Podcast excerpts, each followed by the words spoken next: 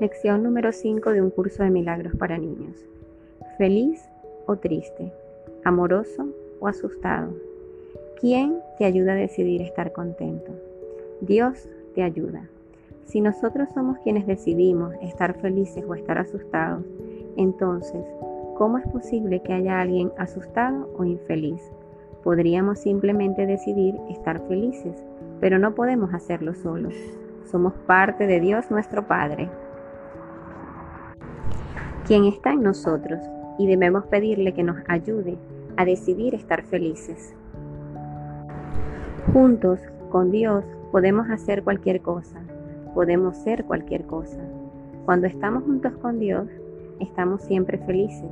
La única decisión que deberíamos tomar es recordar que Dios está siempre con nosotros y entonces estaremos siempre felices.